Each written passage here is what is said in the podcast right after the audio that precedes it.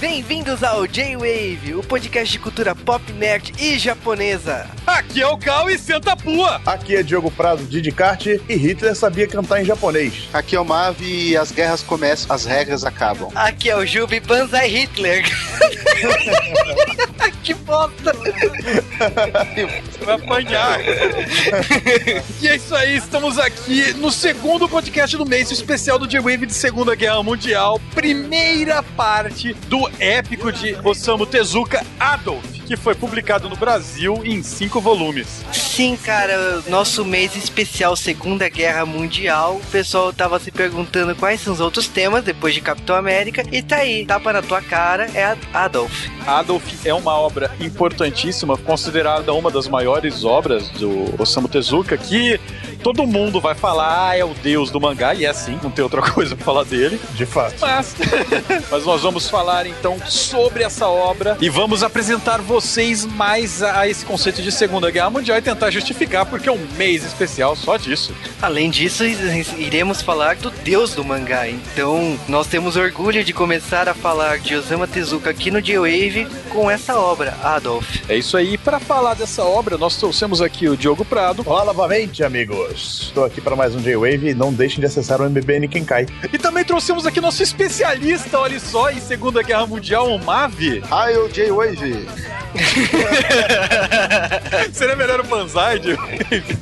Não, tem que... É, o Juba já quebrou tudo do começo. Falou Banzai Hitler, cara, fala o raio J-Wave. Cara, então temos um especialista do Japão, que é o Diogo, e temos um especialista alemão, que é o Mav. O Mavi é alemão mesmo, cara. Vai dar merda.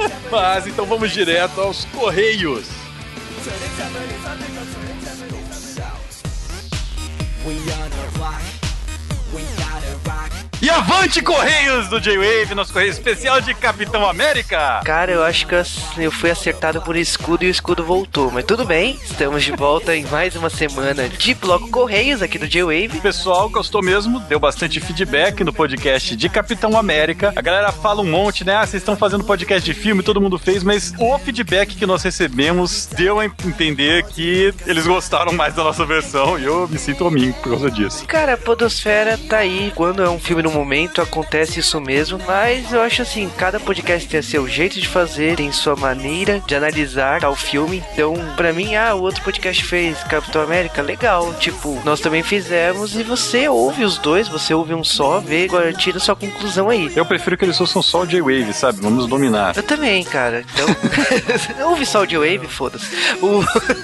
Pô, mas falando em J-Wave, o J-Wave foi a Coreia, ou não? Cara, na sexta-feira rolou o evento Dream Concert, a nona edição, né? E foi um evento que reúne a colônia coreana. Foi a primeira vez que a colônia coreana abriu, né, pro público não coreano. É realmente um concurso que reúne cantores, grupo de dança e tal. Foi bacana encontrar alguns grupos que eu conheço por causa do festival coreano que rolou alguns meses atrás. Fui a convite da empresa Softnix. Eles lançaram lá o jogo Love Ritmo lá na festa. Foi um evento legal. Achei super interessante assim, principalmente ver brasileiros, né, concorrendo a algumas categorias que antes não podiam, né? Tinha várias emissoras coreanas lá filmando. Inclusive, essa semana já começou a aparecer algumas matérias do evento lá na Coreia. Mas falando em eventos internacionais, teve o WCS domingo passado. É, e o WCS de Wave esteve no Japão, sim! Não foi só maneira de falar? Sim, eu não peguei o avião e fui pra lá.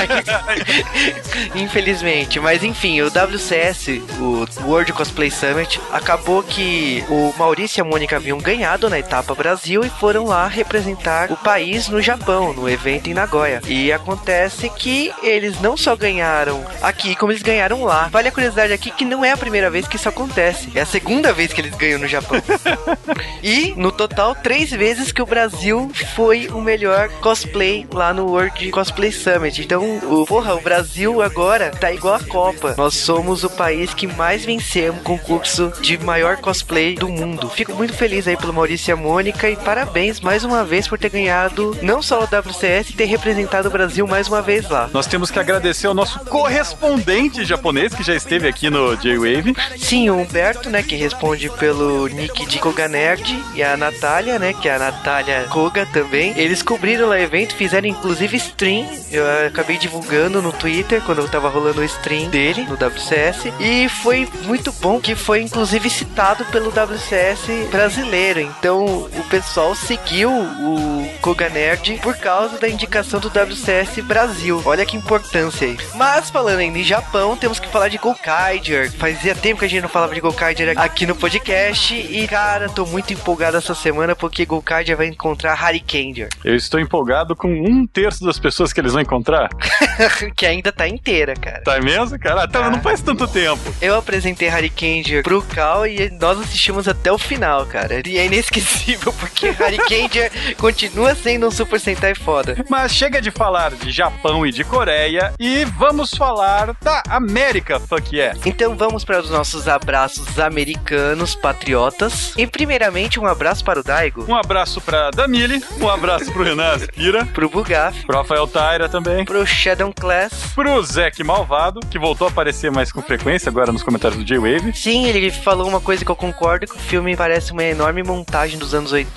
Fato, fato, eu falei isso na gravação e as pessoas não gostaram que eu tenha falado isso. É, cara, é. Um abraço também para o Action Nerds e pro Márcio Neves Machado. Também pro Edson Ribeiro. Pro Fábio Sacuda. Pro Diego Miyabi Samar. Pro Jefferson Tadeu. Um abraço também pro True Believer, que fez uma coisa muito errada. Eu fiquei com medo da cena. E um abraço também para a Tatiana Haruhi. Que perguntou se Juba vai fazer cosplay de Goku. Não.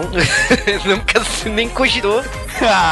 também pra Saori. Pro Fernando Freitas. Que é um dos seguidores de Gokai, já que o Juba conseguiu nesse podcast, pelo visto. Cara, eu converti muita gente a assistir Gokai nesse esse ano. Com orgulho, logicamente. Um abraço também para o Thiago. Que é descendente de russo. Cadê esse sobrenome russo aqui, cara? Deve ser um sobrenome muito legal. O Alexandre Kurt Bertuccini. Que eu falei de novo, que tem um nome Kurt, é da hora. É, e ele falou de temas, né? Ele ficou feliz que a gente vai fazer da Segunda Guerra. Cara, não sei se é um balde de água fria ou não, mas já decidimos os temas. Valeu aí pelas dicas. Talvez role ano que vem. É, se der certo, se tivermos uma resposta boa, pode ser que façamos outros meses especiais especiais. Então, mandem e-mails falando se vocês gostaram ou não da ideia de meses especiais e mandem e-mail falando, sugerindo meses de especiais pro J-Wave. Também um abraço pro Rony Pedra, pro Renver, um abraço para o Drug, pro Aoshi Senpai, que falou que a única parte que realmente empolgou no filme foi Capitão América Return in the Avengers. Cara, você não é o único que se empolgou com isso. É, ele falou que ele gostou do Caveira Vermelha. Aliás, alguém mais acha que o Caveira Vermelha é igual igualzinho Samuel Jackson, pintado de vermelho só, cara. Cara, preciso ver o filme de novo, não Olha, olha, olha a foto, cara. Eu olhei e falei, não, não é possível, tá igualzinho, velho. Só tá sem nariz, estilo Michael Jackson. Sem, é, bom. ah, hoje ele tá sem nariz, né? Tá morto faz um tempo. Cara, essa frase do Capitão América Voltem os Vingadores, que aliás todo filme da Marvel tem essa frase, eles roubaram do 007, né? Tá ligado? 007 volta em. Eles sempre erravam o filme, né? O filme seguinte nunca era o filme que eles estavam estavam falando no filme anterior, mas tudo bem. Voltando aos abraços aqui, um abraço pro Seishon Kaura. E um abraço também pro André, que perguntou como assim que essas histórias rejeitadas do Batman foram repassadas pra Capitão América. É, cara, toda essa história do Soldado Invernal, ela seria o retorno de um Robin morto, né? E deveria ter ficado morto. Continue lá, Jason Todd, você está morto para mim, que não foi aprovada pela DC. Aliás, pra qualquer pessoa que tenha bom senso, esse Robin tinha que continuar morto. Morra, Jason Todd! E eu ainda digo que a Stephanie Brown devia voltar a ser Robin, mas esse sou só eu no universo. Uh, e teve outras histórias também, ó. A história mais famosa do Batman que foi negada e virou uma história da Marvel foi a última caçada de Craven, que na história original Coringa acharia que matou o Batman e se mataria. Obviamente a DC negou, né? E talvez tenha sido uma boa. E a última caçada é um gibizão do Aranha, viu? Sim, é uma história fodástica. Aliás, o Homem-Aranha, muitas vezes você está lendo lá, você não concorda com o que ele está agindo e pensando. Mesmo assim, você se embala com o roteiro, porque o roteiro roteiro é muito bom. E é uma das minhas histórias favoritas. Homem-Aranha, mesmo não condizendo com o Aranha. é uma história pro Batman, né? É uma história pro Batman. Pra mim, o, o personagem ali é o Batman. Mas é uma história foda pra caramba. É, mas tem, tem vários outros exemplos, mas é porque normalmente o Batman, ele é o primeiro personagem pra qual tentam vender uma história e a DC desaprova a maioria, cara. Entenda aliás, isso como é, você não, é. Aliás, quem lê Cavaleiro da Lua, saiba que está lendo histórias rejeitadas do Batman, sempre. que beleza. Eu gosto de cavaleiro, poxa. Eu não. E agora os e-mails dessa semana, e devo dizer que eu estou com as moral nos e-mails. Cara, tudo que é coisa troll, você recebe. É uma coisa. Não, é sério. Eu fui lá e falei, nossa, eu queria achar os sonzinhos do Worms. E o Douglas Paiva, que é o Doug Forcei, um dos usuários com o nick mais legal que tem aqui nos comentários, me mandou. Ele teve o trabalho de pegar esses sons e me mandar. Cara, muito obrigado. Você vai ouvir muito esses sons enchendo o saco no podcast. O primeiro de muitos! E também o Igor Mendes Amorim mandou, né? Eu tinha pedido um desenho do Juba de Goku. Ele não mandou exatamente um desenho, ele mandou uma montagem do Juba de Goku. Acho que o Juba não vai deixar a gente mostrar. O Juba de cabeleira loira, não é uma coisa muito digna. Juba, Juba Goku. Mandar esse Igor tomar banho, né, cara? Muito obrigado, Igor. Muito obrigado, Douglas. Vocês são fodas. Então tá, né? Agora vamos pros e-mails de verdade dessa Ah. semana. E o e-mail dessa semana especial aí é do André Darres, que, aliás, mandou vários e-mails, né? Que a gente tá juntando um aqui, mas ele trouxe muitos curiosidades bacanas né, do Capitão América. E ele falou, por exemplo, que o cubo cósmico, que o Caveira Vermelha faz uma pequena citação, o lance do Hitler perder o seu tempo procurando artefatos no deserto e tal, é uma referência que o diretor usou, fazendo referência no filme Indiana Jones Caçadores da Arca Perdida, que ele trabalhou como supervisor de efeitos especiais desse filme. Uma outra referência que ele fez é que a primeira cena que aparece o Dr. Zola, ele aparece com a cara atrás de uma lupa, né? Que para fazer uma citação que nos quadrinhos ele é um peito gigante, né? Não, cara, é muito boa essa referência. Eu também, eu acho que... Não, quando eu vi isso, quando eu vi isso no filme eu ri. Falei pra todos os meus amiguinhos nerds, eles mandaram calar a boca que tava no meio do filme. Sobre o escudo do Capitão América, só existe um só. Aquela firula que acontece nos filmes do Homem de Ferro é uma firula. É, a gente tinha discutido isso já. Também esse negócio do filme ter sido nomeado só como primeiro Vingador, ah, isso daí é questão dos países, né? Bizarro o título só ficar como primeiro Vingador, mas de boa. Não estamos numa época tão anti-americanismo assim. Já tivemos, mas ok. Ele também falou que o Chris Evans usa um tipo de escudo diferente pra cada cena, né? Um escudo mais pesado pra cenas de tiro, pras cenas de ação era uma coisa mais de borracha. É, estilo Cybercop. Será que o microfone também ficava no escudo? Acho que cabiam os microfones ali, né? e ele também falou que essa é a quinta encarnação do Capitão América em live action. A primeira foi a série televisiva de 44, a segunda em 79, teve uma sequência no mesmo ano. A quarta produção foi nos anos 90, com o Matt Selinger como papel principal. E a quinta, que é essa atual de 2011. E eu vou falar uma coisa pra vocês: todas as encarnações do Capitão América elas foram homenageadas de alguma maneira ou de outra no filme. Os uniformes que ele usa, eu apontei alguns né, no, no podcast, mas toda vez que ele usa uniforme, ou ele põe uma jaqueta em cima, não sei o que, ele tá homenageando um desses capitães. Eu achei uma coisa muito bem cuidada e eu achei eu muito nerd pra perceber isso.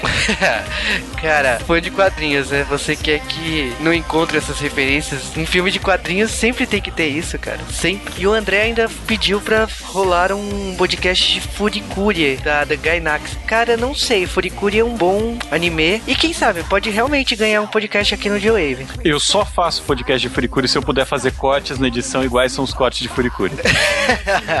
se, se as pessoas concordarem com isso, sai pra ontem esse podcast. Mas também recebemos um e-mail do Gustavo Micael Gomes Martins, vulgo Gustavo Mu Martins, de Guarulhos. Estudante, 17 anos. E ele, no e-mail dele, mandou uma imagem que realmente me surpreendeu. É, ele mandou uma ilustração, sei lá, da década de bolinha quadrada do Capitão América, né, de um dos uniformes. Ele parece muito com um homem-bala, sabe? Cara, eu não sei o que dizer desse visual. O, esse visual é do Jack Kirby, provavelmente deve ter sido um visual rejeitado pela Marvel. É um visual que é interessante. Que é um uniforme digno de DC Comics. Eu lembrei daqueles Stars and Stripes de antigos, mas tudo bem. Bom, esses foram os e-mails dessa semana. E pra mandar e-mail pro J-Wave, você manda para jwavecast.jwave.com.br. Pra mandar comentários, é só entrar lá no post. Não vai atrapalhar se você estiver ouvindo pelo play do site. Só comentar lá embaixo. Normalmente está rolando um chat, porque o pessoal fica conversando curiosidades e detalhes sobre o tema principal. Então é só comentar lá. Vou falar a verdade, eu acho que os comentários são a parte 2 do podcast, sabe? Você escuta e depois vai ver nos comentários o que falaram, o que adicionaram. Normalmente a gente participa também.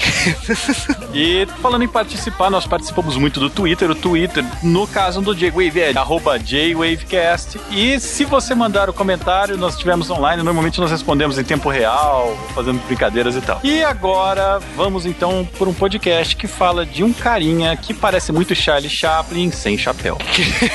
que triste, cara.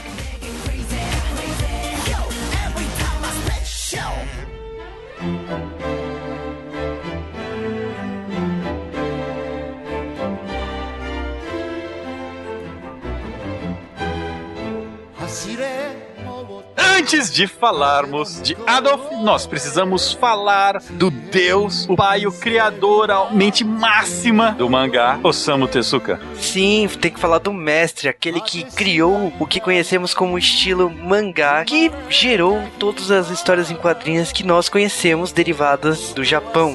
É, nós do J-Wave, nós estávamos esperando para fazer esse podcast do Tezuka desde o nosso primeiro podcast. E, é, literalmente, é verdade. Foi um dos temas que brigou para ser o primeiro, mas como ganhou outro tema, nada a ver. E sinceramente, eu preferi bem mais ter esperado todo esse tempo para poder fazer um material desse naipe, desse patamar, para falar do mestre, do deus do mangá. É, o Osamu Tezuka, ele nasceu em Toyonaka, Japão, em 3 de novembro de 1928. Isso daí é um distrito de Tóquio, né? É, cara, mas ele acabou não ficando muito tempo nessa cidade, não. Em, quando ele teve 5 anos de idade, a família dele acabou se mudando para Takarazuka, no distrito de Hyogo, no Japão, logicamente. Sim, é perto de Pirituba. Não? é, o texto que ele tinha, né? Irmão, irmão mais novos. E desde criança ele gostava de desenhar, ele era estimulado com criatividade. E desde criança criança, ele é um nerd foda. Vale aqui lembrar que as principais influências dele quando pequeno, por estar em Takarazuka, é o teatro de Takarazuka e as animações que existiam na época. Então, Marinheiro Popeye, Betty Boop, Mickey Mouse, as animações do Max Fleischer, ao Disney. Então, por exemplo, o Bambi, que pode falar o que for que todo mundo zoa, foi a grande inspiração de Tezuka. Ele assistiu o filme mais de 80 vezes. Aliás, para quem conhece a carreira do Tezuka, né? Ou para quem leu a biografia dele, sabe sabe que ele assistia filmes desse nível, assistia 50 mil vezes. Aliás, tem uns filmes, conforme você vai ler na biografia dele, que ele chegava, ia duas vezes por dia, três no cinema assistir, cara, enquanto estava no cartaz. E naquela época o filme ficava um ano em cartaz. Vale aqui lembrar aqui também que o Tezuka, quando teve 11 anos de idade, ele acabou trabalhando na Segunda Guerra Mundial numa fábrica. E vamos dizer que toda essa experiência aí da Segunda Guerra acabou influenciando em todo o seu trabalho, deixando marcas até hoje, né, para quem lê a sua obra. Eu acho legal falar que ele viveu esse período da Segunda Guerra, porque o Adolf ele retrata muito, né, o período da Segunda Guerra Mundial. Aliás, o Adolf 90% dele é Segunda Guerra Mundial, e já dei spoiler. E, cara, eu acho que isso adicionou muito à obra.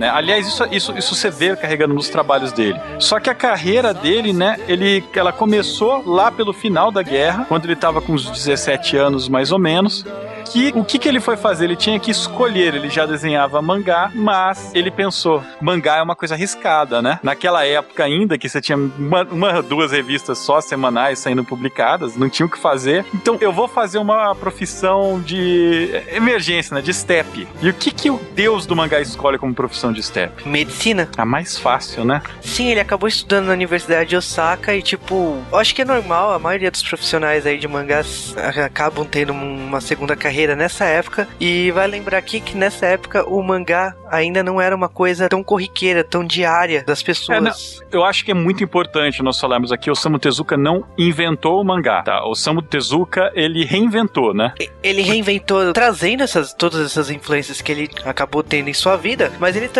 trouxe, não só tornando as histórias mais atraentes pro, pro leitor, mas também numa época que a Segunda Guerra destruiu o Japão e o Japão estava em reconstrução, a mídia impressa as histórias em quadrinhos serviram para incentivar as pessoas, para passar lições de moral, para passar incentivo, e foi a partir desse momento que a, as histórias se tornaram interessantes para o público não só infantil, para o público adulto, para todas as faixas de idade e nível social. E é por isso que o mangá cresceu como cresceu e o Tezuka estava lá criando coisa, desenvolvendo séries, se tornando o que nós conhecemos pela sua história hoje. O Tezuka, ele além de ser pioneiro, né, no mangá, o que ele fazia era, ele tinha umas ideias bem diferentes do que era o mangá original japonês, né? O que era o mangá daquela época era, sei lá, basicamente tiras, né? Era mesmo, não era tão diferente do que é o americano, eu acho, o quadrinho americano da época, quadrinho de jornal. E ele, ele focou no público infantil, né? Porque antes ele, ele não tinha, apesar de ter coisa pro público infantil, não era, era escrito de adultos para adultos lerem, né? E ele colocou aquele mundo mágico, né? Um místico infantil. E outra coisa que ele era apaixonado, além disso, do, do mundo da criança, que ele queria ver o mundo como criança, era animação. Ele era muito fã de animação e queria trazer pro Japão o estúdio de animação. Ele não é também o dono do primeiro estúdio de animação, mas o que ele fez foi: se eu quero trazer animação para o Japão, e isso ele já era um mangaka de sucesso, aliás, ele era o mangaka de sucesso, né? Até porque ele já tinha publicado obras na sua adolescência, então obras como Machan no Nikicho, Diário de Machan, já era a estreia dele como mangaka de sucesso no Japão, enquanto ele estava estudando medicina. Ele acabou depois fazendo Shin Takarajima, que é A Nova Ilha do Tesouro, em 1947, como uma releitura do livro, né? A Ilha do Tesouro. E para vocês terem uma noção, ele acabou se formando como médico em 51. Nessa época ele já estava lançando Kimball Leão Branco. Então, tipo, ele não parava, cara. Ele não parava. Eu acho legal porque o Tezuka ele também criou os estereótipos do mangaka, né, no Japão. Que o mangaka ele é uma pessoa que usa boina, né? Que é um estereótipo clássico. E ele adorava usar boina, usava boina o dia inteiro. Imagino que, que aquilo era costurado na cabeça dele. Óculos grossos, né? Nunca então, tinha qualquer... tempo. é, é traba trabalhava em hospedarias, né? Então qualquer estereótipo que você vê de mangaka em obras é, japonesas, normalmente o estereótipo é o Tezuka. E eu, eu acho isso bem bacana. Mas é, levando isso ainda mais a fundo, o que, que ele fez? Ele gostava muito de mangás e ele queria trazer um mundo novo pro Japão. E ele era inspirado por muita gente, né? Resolve conhecer mais de animação e resolve começar a fazer animação. E com quem que ele vai para aprender animação? Tezuka resolve que se ele quer aprender com animação, vão aprender com os melhores, né? Então ele viaja várias vezes pros Estados Unidos para tentar aprender, seja com Disney, seja com o Estúdio Seja com Hanna-Barbera, né? Tudo que ele poderia aprender sobre a animação. Aliás, Hanna-Barbera é a maior inspiração para o anime que existe. É, o que existe como exemplo aí dos Estados Unidos, ele acabou trazendo mesmo, até porque vale aqui lembrar que o Japão nessa época não era um país conhecido por tecnologia, não era um país que tinha coisas de qualidade. Aliás, se você conhece filmes como De Volta para o Futuro que faz piadas da década de 50 que o Japão era um país que não produzia nada de bom, e é verdade, realmente o, o Japão era um país que estava se recuperando da Segunda Guerra, acabou aprendendo em cada detalhe, se tornando bom naquele detalhe, tornando referência como ele é hoje em dia. O Tezuka não fez muito diferente na, na questão de animação e quadrinhos. Ele trouxe realmente o que tinha de melhor lá fora e criou o seu estilo, criou a forma de trabalhar baseado no que existia lá fora. O auge do Tezuka é principalmente nos anos 50, quando ele cria o Kimbo Leão Branco em 50, Astro Boy em 52 e A Princesa e o Cavaleiro em 53. Também é na mesma década que ele cria Fênix, que é Hinotori, que é o mangá mais longo do Tezuka, que também é praticamente a obra que acompanhou o Tezuka até o fim, tanto que é a única obra inacabada do Tezuka. É, uma coisa legal do Tezuka é que ele, ele criou uma coisa bem comum em mangás hoje em dia, que principalmente para autores, né, que é o esquema chamado atores, né? O clamp que o diga, né? Que significa você cria um design de um personagem, ou cria um personagem e reutiliza ele em outro mangá, do jeito que ele é, às vezes com personalidade um pouco modificada, mas re reutiliza aquilo lá sempre, porque a criança vai se lembrar daquele primeiro personagem e já vai é, se apegar mais ao novo, né? Sim, cara, e é, eu acho genial esse conceito. Hoje, não só o Clamp, mas diversos Todo outros mundo, autores. cara, todo mundo. Kurumada, cara, que é mais que o criador de Cavaleiros Zodíaco. Kurumada não usa atores, cara, ele usa o Sei e variedades. Mesmo quando não existia ceia, né? Porque Ring Nikakeiro, você olha, é o ceia, mas é antes de Cavaleiros Zodíaco, mas tudo bem. É, mas se a gente for ficar falando de Osamu Tezuka, a gente não vai parar. Nós vamos fazer outros podcasts de Osamu Tezuka e vamos falar mais sobre esse autor, mas vamos então falar dessa obra que ele fez nos anos 80, que é considerada uma das maiores obras do Osamu Osamu Tezuka, que foi a obra que nós aqui do J-Wave escolhemos para esse mês especial, porque esse é o mês da guerra no J-Wave, e acho que nada melhor do que, para falar de Segunda Grande Guerra, pegar uma das obras clássicas de um dos maiores, se não o maior autor do Japão, que é o Osamu Tezuka, a obra Adolf. Então vamos para o mangá do Tezuka.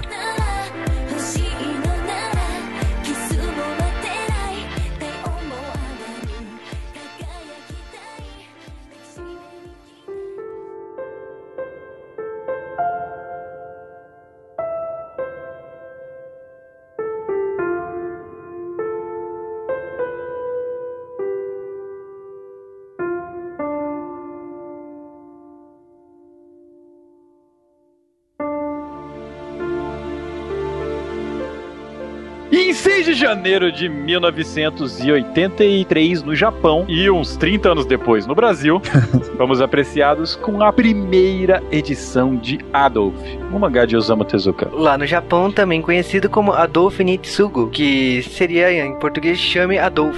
Ah, Adolf com um título bem melhor no Brasil. Com certeza. Ele foi publicado na revista Chukan Tsushun, lá no Japão, pela editora Bugen Junshu. E esse mangá começa nas Olimpíadas de Berlim. Olimpíadas essa de 1936. Para quem é realmente desinformado e não prestava atenção nas aulas de história, a Alemanha sediou as Olimpíadas naquele ano. Com direito a Hitler olhando e aprovando o que, que ele gostava e o que ele não gostava das Olimpíadas. Inclusive Hitler, que foi duas vezes eleito a personalidade do ano pela revista Time, né? é verdade. cara. ok, não tô questionando porra nenhuma. Mas a história começa nas Olimpíadas, na Alemanha, e nós conhecemos um jornalista chamado Sohei Tog, que está lá para cobrir o, as Olimpíadas na Alemanha pro Japão. Exatamente, eu vou falar que ele é japonês, ele não é alemão, que ele tá na Alemanha como correspondente internacional. Gente que trabalha de bosta em cobrir as Olimpíadas pro Japão. Ah, cara, tem alguns atletas japoneses que ganhavam as Olimpíadas, não é essa coisa toda, né? Mas, pô, tinha sim. Minha nossa, mas como ganha as Olimpíadas? Mais ou menos o Brasil indo cobrir a Olimpíada, né, cara? É bem nesse nível. Ganhou o bronze, ê, bronze! O Brasil está em 47 lugar nas Olimpíadas desse ano. Não, na boa, acho que era pior na época o Japão, comparado assim a questão de das Olimpíadas, a importância das Olimpíadas pro Japão era, sei lá, quase nula, sinceramente. É, mas o jornalista Sohei Tog, ele não foi pra Alemanha só pra isso. Ele tinha um irmão que estudava lá na Alemanha. Não, ele foi pra isso. Ele, o irmão dele foi só um extra. Não, foi um extra, foi um extra, mas, cara, com certeza, você tem um irmão naquele país. Ele deve ter pensado, ok, eu vou lá, cubro e também converso com meu irmão que tá morando lá. Tenho certeza. É, verdade, fazia tempo que ele não viu o irmão, pode ser. Mas aí já é viagem nossa. é, mas o irmão telefona para ele e ele quer com urgência marcar um encontro com ele para ontem, né? Ele tem algo uhum. Importantíssimo para falar, algo que vai abalar o regime nazista. O que será que é? Ele não nazista fala que vai abalar o regime. É. Alemão, né? regime nazista, nossa, você já estragou a história toda, né? Mas tudo bem. a gente tá falando de Segunda Guerra, você acha que vai falar do quê? ah, cara, o pessoal não sabe se o Hitler ganhou não, a Segunda Guerra Mundial. Eu foi o Chuck Norris, né? Entendeu? É foda. Mas então, ele vai lá e percebe que o irmão não retornou. Aliás, ele acabou indo pro apartamento do irmão atrasado, porque ele, o esporte lá que ele tava cobrindo atrasou. Ele, ele... ficou bebendo, vai. Porra. Foi prorrogação o jogo. e ele chega lá no apartamento do irmão e descobre que o apartamento tá aberto, revirado. E ele vai na janela e vê o irmão estirado em cima de uma árvore. Detalhe que o irmão mora, tipo. Ó, uma merda, né, cara? Aliás, o irmão mora no sétimo andar e o corpo dele está lá embaixo. Porque quando ele chega, o irmão está todo furado, esfaqueado, né? Morrido. O que eu acho estranho é ele ter entrado no prédio, tipo, normal, ele não ter visto o corpo do irmão estirado em cima da árvore. Eu, eu acho que eu teria visto tal coisa, eu teria visto pessoas olhando pra uma árvore. Ah, é, você olha realmente pra árvore toda vez que você anda. Você fala assim, pô, vou olhar o que tem nessa árvore aqui, peraí. Ah, cara, mas na boa, você tá passando na rua e vem um estrondo de um, de um cara caindo na árvore. Não, mas ele não escutou né? o estrondo do cara caindo na árvore. Não, não, mas eu digo na hora que aconteceu. A gente tá supondo que o crime aconteceu algumas horas atrás, sei lá. Bom, mas aí tem aquela questão da, das testemunhas não quererem falar nada, né? Bom, mas vamos falar mais pra frente sobre isso. Pode não, né? Mas a polícia poderia vir e limpar, né? O que ela fez. É, a, a polícia alemã, ela vem, ela pega o corpo, diz pro Sorrei não se preocupar, né? Que eles vão cuidar disso, falam que vão levá-lo pra delegacia, que eles têm que fazer os procedimentos legais e tudo mais, e largam o rapaz lá, né? Não, não pode ir com eles, não pode fazer nada. Ele acha meio estranho, mas como ele tá no, numa terra esquisita, não sabe como as coisas funcionam, ele deixa passar e volta pro apartamento do irmão, né? Até porque a Alemanha é um país que tem uma aliança com o Japão na Segunda Guerra Mundial, então ele acredita na política daquele país. Então não tinha motivo algum para discordar de nada, eu acho. Sim, Sim, mas ele acha estranho que o irmão Na verdade, dele. a Alemanha não era tão próxima assim ao Japão até 37, 38, viu, cara? Não, tipo, eles é amiguinho, mas não, não, não, não era aliado, não. Mas voltando aqui ao mangá, no caso, que é o nosso foco, o Toug ele percebe que o irmão dele, o cadáver do irmão dele, estava com giz, com tipo gesso nas unhas. Então ele fica intrigado com aquele detalhe.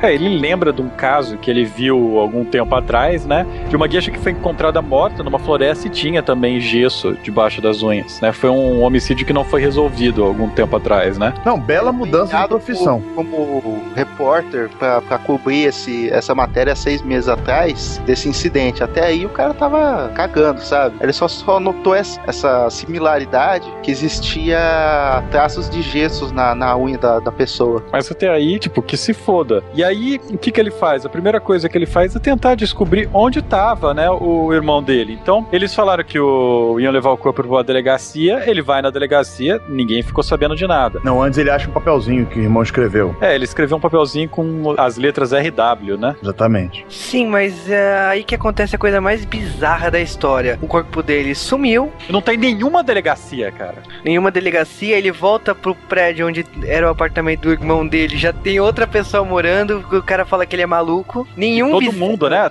Nenhum vizinho discorda disso. É uma família que tá morando lá, fala 10 anos. Sim, com outros móveis e tal, realmente você deve pensar que você tá maluco na hora. E ele não sabe o que fazer, então ele decide que ele vai ficar um, um pouco mais na Alemanha, ele vai continuar cobrindo os espo- esportes e tal, mas na verdade ele agora ele vai se focar em encontrar o irmão dele. E ele aluga um apartamento mais barato que tem lá na Alemanha e ele faz. ah, o que, que ele faz? Eu não sei se é suicídio ou não, mas ele, ele publica num jornal alemão para uma pessoa que tem as iniciais RW, que conhece o irmão dele, entrar em contato com ele. E o que acontece? Fazendeiro liga para ele falando que conhece o irmão dele e tal. Ok, na hora que ele desliga o telefone aparece uma linda garota chamada Rinda Weber. Nome alemãozíssimo, né, Mário? Eu tô rindo até agora. e ela fala que foi namorada do irmão dele. E Linda Weber, né, as iniciais RW, ele acha que é aquela garota, né, que respondeu ao jornal, mas é aquela mulher misteriosa, ela some da- de vista e ele continua a missão dele, que é ir atrás daquela fazenda, né, do fazendeiro que ligou pra ele. Uma coisa importante que a gente não citou é que o irmão dele, a, a namorada dele até confirma isso, é que o irmão dele tinha ligação com, com o Partido Comunista em Berlim, né? Uhum. E nessa época os caras da SS não eram muito contentes com essa galerinha, então eles prendiam e se foda, né, cara? E sumiu, não tá mais aqui. Por isso, talvez até que o pessoal da. da- os cúmplices lá, os testemunhas não, que, que não queriam se envolver. Serviço secreto não, é- não é brincadeira, né? Sim, é, o que eu acho interessante aí da Arinda, quando ela some, é que ela fala aquela frase clichê, né? Como que eu te encontro? Você não me encontra, eu que te encontro. Porra, então ela é o Wally, né? e aí, tipo, ele vai lá na fazenda, descobrir o que que acontece, se tem alguma dica real do irmão dele. E quando ele chega lá, tá todo mundo assassinado, inclusive crianças. É trash a cena, né? né? Ele chega tudo ensanguentado e ele tem a visão além do alcance. É, ele vê um terreno que, na teoria, ele vê que a terra foi mexida recentemente. É uma coisa que eu não notaria. Ele decide mexer na terra e encontra o corpo do irmão dele em pedaços lá enterrado. A visão dele passou por cima e apareceu uma lupinha pra ele, pra ele perseguir lá o negócio. O que acontece é que na hora que ele encontra o corpo do irmão dele, ele não tem muita chance pra desenterrar, pra fazer o que, que tem que ser feito, por causa que aparece um carro perseguindo ele e atirando com gosto. Você vai morrer. Aí a gente descobre que o cara é o deus da corrida, né? Porque ele consegue escapar da perseguição. E aí, quando ele chega numa cabine telefônica, né, Pra tentar ligar pra emergência, aparece lá um policial e taca-lhe pancada na cabeça. E ele fica inconsciente. Na próxima cena, nós só temos o nosso Sorreitog num quadrinho inteiro preto, né? Uma página inteira preta, apenas com a lâmpada apontando pra posição onde ele tá no canto da página. Isso é foda. É, ele tá sendo torturado por saber alguma informação que realmente o governo alemão precisa saber, né? E ele tá sendo torturado por um dos personagens recorrentes do Osamu Tezuka, que é o Acetilene Lamp, né? Que, inclusive, vejam no mangá, ele tem uma, uma velhinha atrás dele de vez em quando, sabe? Saindo foguinho, pra zoar o nome dele, né? Lâmpada de acetileno. Uhum. O Acetylene Lamp, ele tem certeza que o Sorrei ele sabe alguma informação sobre o Hitler. Então por isso que ele tá torturando ele. Porém, o cara não sabe nada. Ele sabia que o irmão dele ia contar alguma coisa, mas o irmão dele não contou. É, e os nazistas eles forçam, forçam, forçam, não tem jeito, né? E de repente ele acorda e tá a Arinda, né? A Arinda diz que achou ele no meio da rua todo machucado, não sabe o que aconteceu. Só que ele se lembra da tortura. Ele principalmente lembra da figura do Acetinei Lamp. O que não era esperado, né? Eles esperavam que depois do trauma ele esquecesse, mas ele se lembra. Ou então esse sossega-leão fizesse com que ele não se metesse, não se metesse mais, né? É, eles acham que aquela, aquele tratamento de choque realmente fosse esquecer as coisas, coisa que não acontece, né? Não, na verdade eu acho que assim, que eles só não mataram o cara porque eles queriam ver se ele realmente não sabia de nada, então tava querendo é, usar ele como, sei lá, tocar pra descobrir mais alguma coisa, já queria ir atrás do irmão, né? Mas eu acredito que sim também. E é. Porque senão é só matar o maluco. Como ele lembra muito bem do rosto do torturador, e ele tem certeza, né, porque os caras falaram que eram policiais e tal, da, da polícia secreta, ele tem certeza que, como vai ter um grande encontro do Partido Nazista, ele tem certeza que vai encontrar esse cara. Então, como ele sabe o rosto, ele vai chegar lá e vai ver quem foi o filho da mãe que fez isso com ele. Nisso, é pra... ele precisa da Arinda, né, pra, le pra levar ele lá, até porque ele não vai ficar na ala dos jornalistas, né, ele quer ficar numa ala mais perto do governo alemão para identificar o filho da mãe, né? Ah, ainda dá muita força, né, para ele, né? É, mas ela conta até a história que ela teve, do caso, né, que ela teve com o irmão dele, uhum. com o Sal, que o cara era um terrorista, né? O cara batia é, nela sim. porque ela era nazista e ele comunista. É, ela tinha ligações com a, a versão feminina da, da juventude hitleriana, então ela tinha acesso nessa né, evento do partido nazista, né? É, ela fala da relação entre os dois, do, entre o irmão do Sorrei com ela que tipo foi mudando com o tempo depois que ele acabou se afiliando e se tornando até um inimigo do Estado. Né? E... O que acontece é que os dois eles vão para essa parada nazista, fica o tempo todo o Sorrei procurando, né, essa pessoa e ele fica impressionado com a eloquência que o Hitler tem, né? Ele fica olhando e fala, cara, esse cara é uma pessoa muito perigosa, né? Porque alguém que consegue mover tantas pessoas com a palavra assim não, não deve ser confiável. É, ele reforça muito que o discurso do Hitler é dramático. Ele é simples e dramático e conquista as pessoas. Por isso que as pessoas acreditam no Hitler. E eu não sei, a Arinda deve ser muito burra, na minha opinião. Por causa que. Será? Será não? Eu tenho certeza, na minha. Aí o que acontece? Ela levou lá o cara lá, beleza. Aliás, eu não sei como ele chegou tão perto lá do governo alemão por causa que ele é japonês. Ok, tudo bem. E aí, tipo, as pessoas passam na frente dela e começam a cumprimentar ela com o nome verdadeiro dela. E não é Arinda. é Rosa Lamp. E aí, né? E aí eles acabam sendo convidados, né, para ir visitar um um nazista, né? É, o, é... o marido da, da, de uma antiga amiga dela. Isso. É, a amiga dela de escola e tal, convida ele para ir na casa lá do general, que também é grande fã do Richard Wagner, que é um músico famoso, e Cara, o seu rei pensa assim, ok, RW, deve ser, então vamos lá. Aliás, Wagner, que é peça fundamental de qualquer coisa com tema de Segunda Guerra, tá sempre tocando Wagner no fundo, né? Era o compositor predileto do Hitler, então ele fazia essa merda tocar. Essa merda do caralho, né? fazia tocar a torta direita, até nego cansar, velho. Então, nego devia estar tá cansado de tanto ouvir, entendeu? Fato, né? Vale ressaltar que o Sorrei é um tapado, né? Porque ele descobre ah. o verdadeiro da mulher e até aí nada, né? Ela dá uma desculpa desfarrapada e ele, ah, é verdade, pode ser mesmo. Tá a mulher, ah, não, não, que eu estava com medo, eu estava com receio de você. Ah, vai a merda, porra. O cara, na hora que ter pescado, essa mulher é uma filha da puta. Tu ah, não, conhece meu irmão, meu irmão tá morto e tu mente o teu nome, vai te catar, né? é. O mas... que, você tá fazendo aqui? Cara, mas depois disso daí ele volta, né? Correndo pro apartamento dele, depois que ele se toca dessa ligação Wagner com o RW. E ele se lembra, né, do gesso na mão do, do irmão. Ele se lembra que tinha uns pedaços de gesso quebrados no quarto do irmão.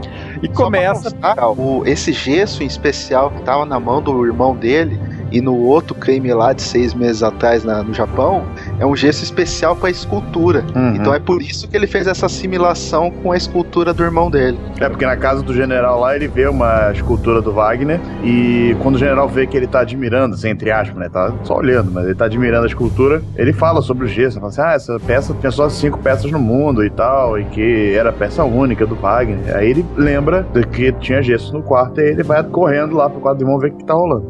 Cara, mas sinceramente, eu lembro dessa cena do general, eu, eu fico pensando, cara, como devia ser um porre viver na década de 30, porque a diversão do general era sentar no sofá e ficar ouvindo a música do Richard Wagner por horas. E tipo, meu, eu, eu tipo, ouvi um disco, tá ligado? Deve ser um saco.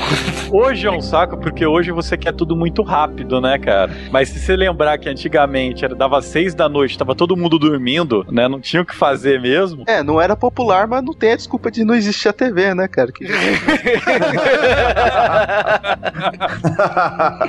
Bom, acontece que ele volta pro prédio dele. No que que ele tá voltando, ele tem que falar com o chefe dele, né? Explicar por que que ele tá demorando tanto, o chefe lá do, do jornal, por que que ele tá enrolando. E ele acaba vendo o Acetilene Lamp, que é o torturador, entrando no hotel dele. Então ele olha, ih, fudeu, aquele filho da puta. é, mas é, acontece coisas piores, cara. Ele segue o acetilene e vê que ele entra no quarto da Rinda. Que, aliás, por que, que ela está hospedada ali também, né? Ok. É, eu não entendi também, mas. Conveniência de pote. Ok. Porra, ninguém gosta da resposta óbvia. Não, peraí, aquele ali acho que não era o hotel dele. Era o hotel da Rinda. Era o hotel da Rinda. Queria falar com ela. Não era o hotel dele. Só que quando ele chega lá, ele vê o acetileno entrando, ele dá uma de corra que a polícia vem aí e pula, né, de, um, de, uma varanda de hotel pro outro para tentar escutar. Que coisa idiota pra se fazer, cara. Por favor, ninguém faça isso uma...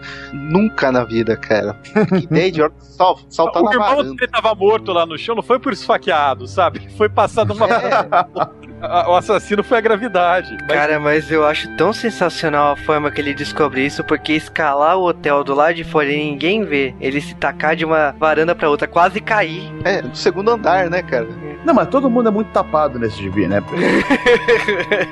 Não, porque olha só, se o cara tá se encontrando com a Arinda, né? Teoricamente, os dois estavam na casa do general, certo? Eles saíram, foram embora. A Arinda foi pro hotel dela e o cara tava voltando e resolveu encontrar a Arinda de novo, certo? Ou seja, o Sorrei sabia que a Arinda estava hospedada naquele hotel. Então por que, que aquele desgraçado do Lamp resolveu ir também pro mesmo hotel, cara, para se entregar? Foi óbvio, né? Assim, ah, vou dar ah, cara, seu destino pra me entregar. Esse é, esse é membro falsificado da Gestapo, né, cara? Porra. Não pode ser tão idiota. Né? É, exatamente. O cara, o cara trabalha pro serviço secreto, maré. Gestapo, né? Não é qualquer Mas, um, não. Cara, acontece que o, o Lamp vai embora, né? E ouvindo a conversa, o Sorrei descobre que a, a Arinda, ou Rosa, é filha dele. E ele chega lá, tipo, agora, literalmente, eu vou te comer, mulher. É, deu uma surra de, de pau mole nela, né, cara? Pau mole não foi bem é, isso que. Pau mole não. Depois foi pau duro, mas. À medida que ele ia gostando.